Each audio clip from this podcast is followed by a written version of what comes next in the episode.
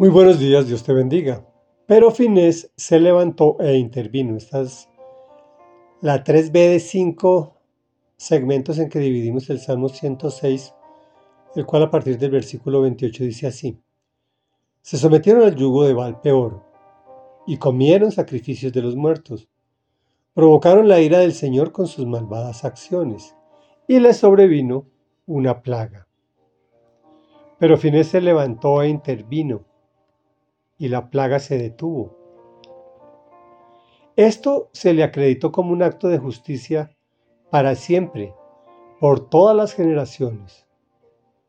Junto a las aguas de Meribá, hicieron enojar al Señor, y a Moisés le fue mal por culpa de ellos, porque se rebelaron contra el Espíritu de Dios. Y Moisés habló sin pensar lo que decía. Comentario. Cuando las personas confían más en lo que sus sentidos les revelan, es decir, poner su confianza en todo menos en confiar en la palabra de Dios, Él lo llama se prostituyeron. Provocaron la ira del Señor con esas malvadas acciones, por lo cual sobreviene castigo. En el caso que narra este salmo es una plaga que exterminó a muchos israelitas.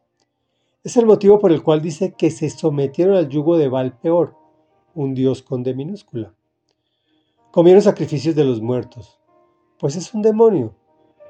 ¿Quién más va a hacer comer sacrificios a muertos? Solo hay un Dios con mayúsculas sostenidas. Padre, Hijo y Espíritu Santo.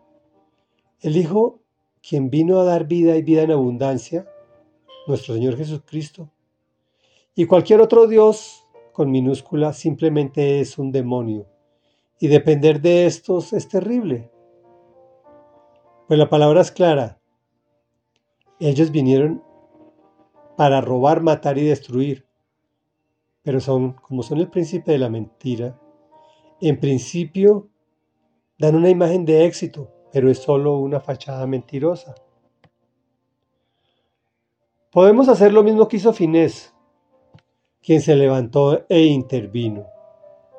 La intervención de Fines fue cercenar el pecado del pueblo en aquel entonces. En nuestro caso es transmitir la palabra de Dios y enseñarles a las personas a hacer lo que Jesús nos enseñó.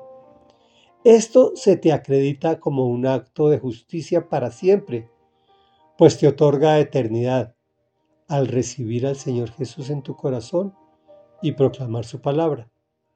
Sin embargo, Dios sabe que muy pronto lo haremos enojar y tendremos consecuencias colaterales, principalmente si hablamos sin pensar lo que decimos. Pero si te arrepientes y vas a Dios en oración, Él es fiel y justo para perdonarte. Reflexión. Es muy fácil dejarse llevar por espejismos de éxitos rápidos pero todo lo importante y con más veras lo trascendente requiere de esfuerzo. Actuemos como Finés que se levantó e intervino.